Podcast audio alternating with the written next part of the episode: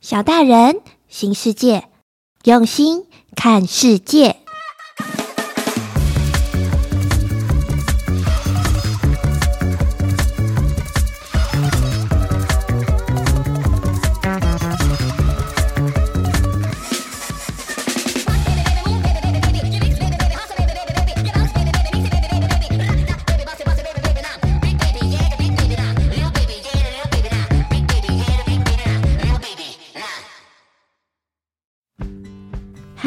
星星们，我是星星妈妈。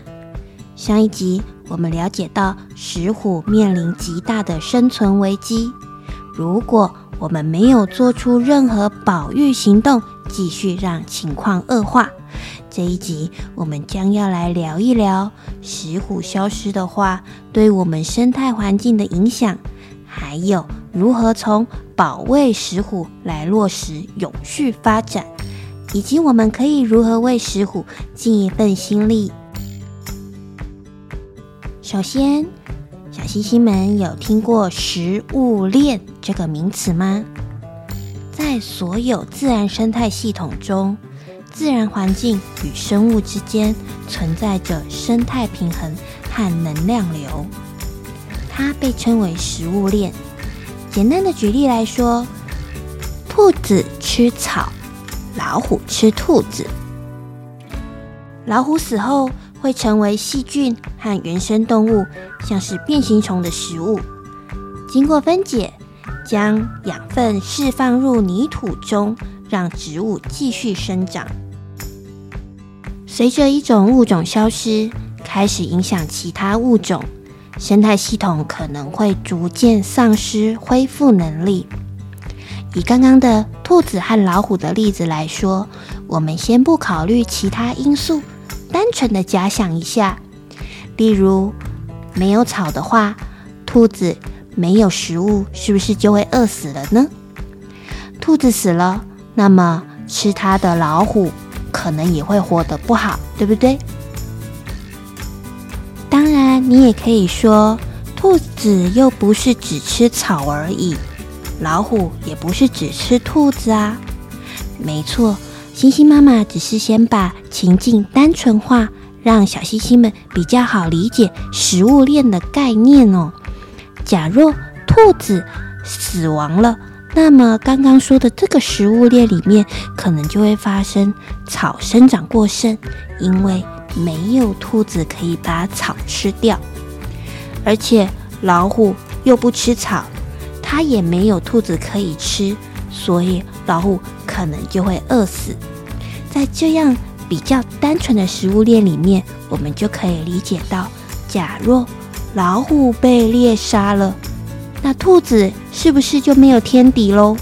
那么兔子没有天敌，可能就会蓬勃发展，生出很多很多很多的兔子。那兔子增加的速度太快。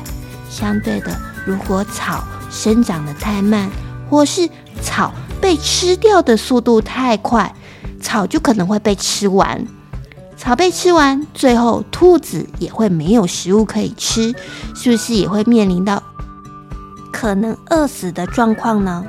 所以，不管在哪一条食物链上的哪一个物种消失，都会影响到整个大生态环境的平衡哦。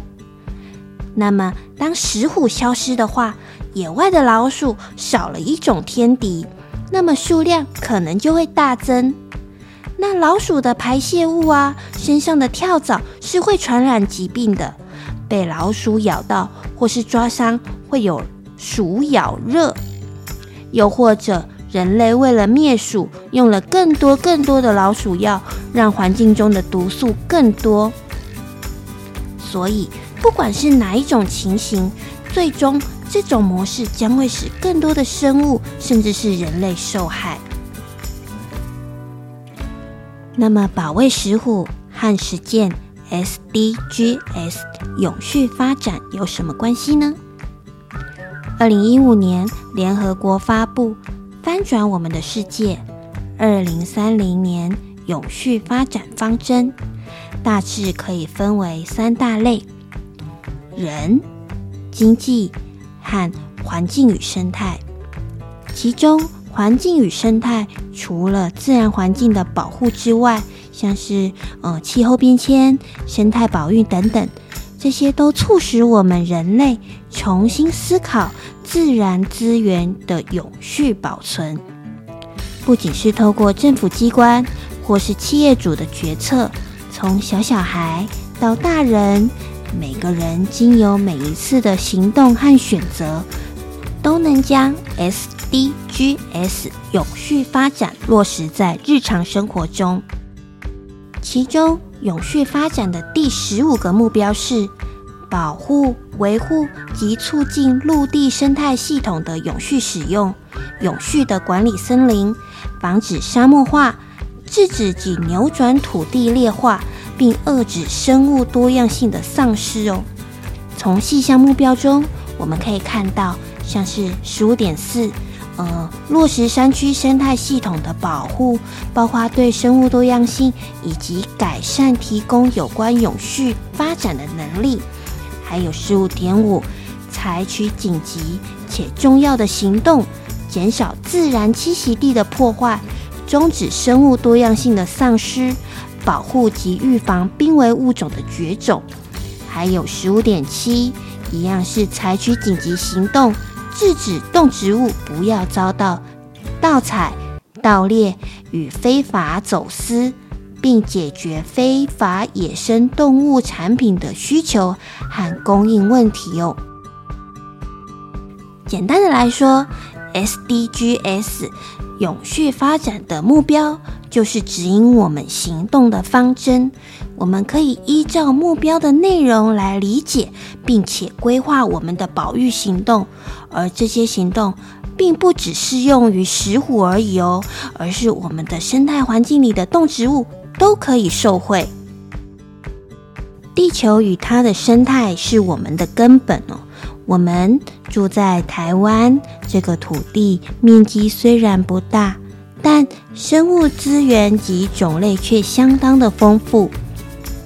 在追求满足基本生活物质需求过程中，我们应该要了解到，人类不是这个世界上的唯一。我们和其他的生物要共同生存在这个地球上。在我们能够保有与满足现有世代发展需求。但为了使台湾能够维持生物多样性，让后代的子子孙孙们继续生活在这个美丽的岛屿上，我们可以怎么做，让我们生活的地区打造成永续环境，并且还可以保卫即将面临灭绝的石虎呢？第一个，我们可以支持。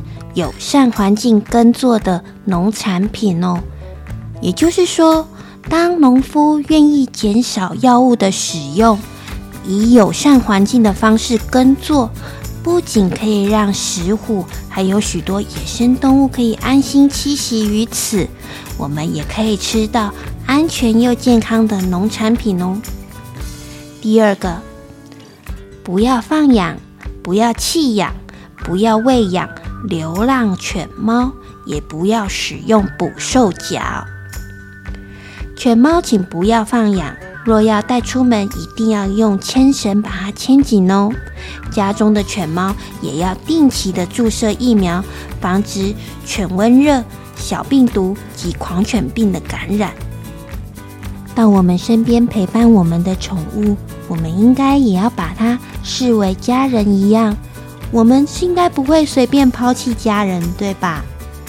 而且，当我们决定要饲养宠物之前，我们应该要先思考一下，我们自己是否有能力可以负担跟照顾这些小动物的生命与安全。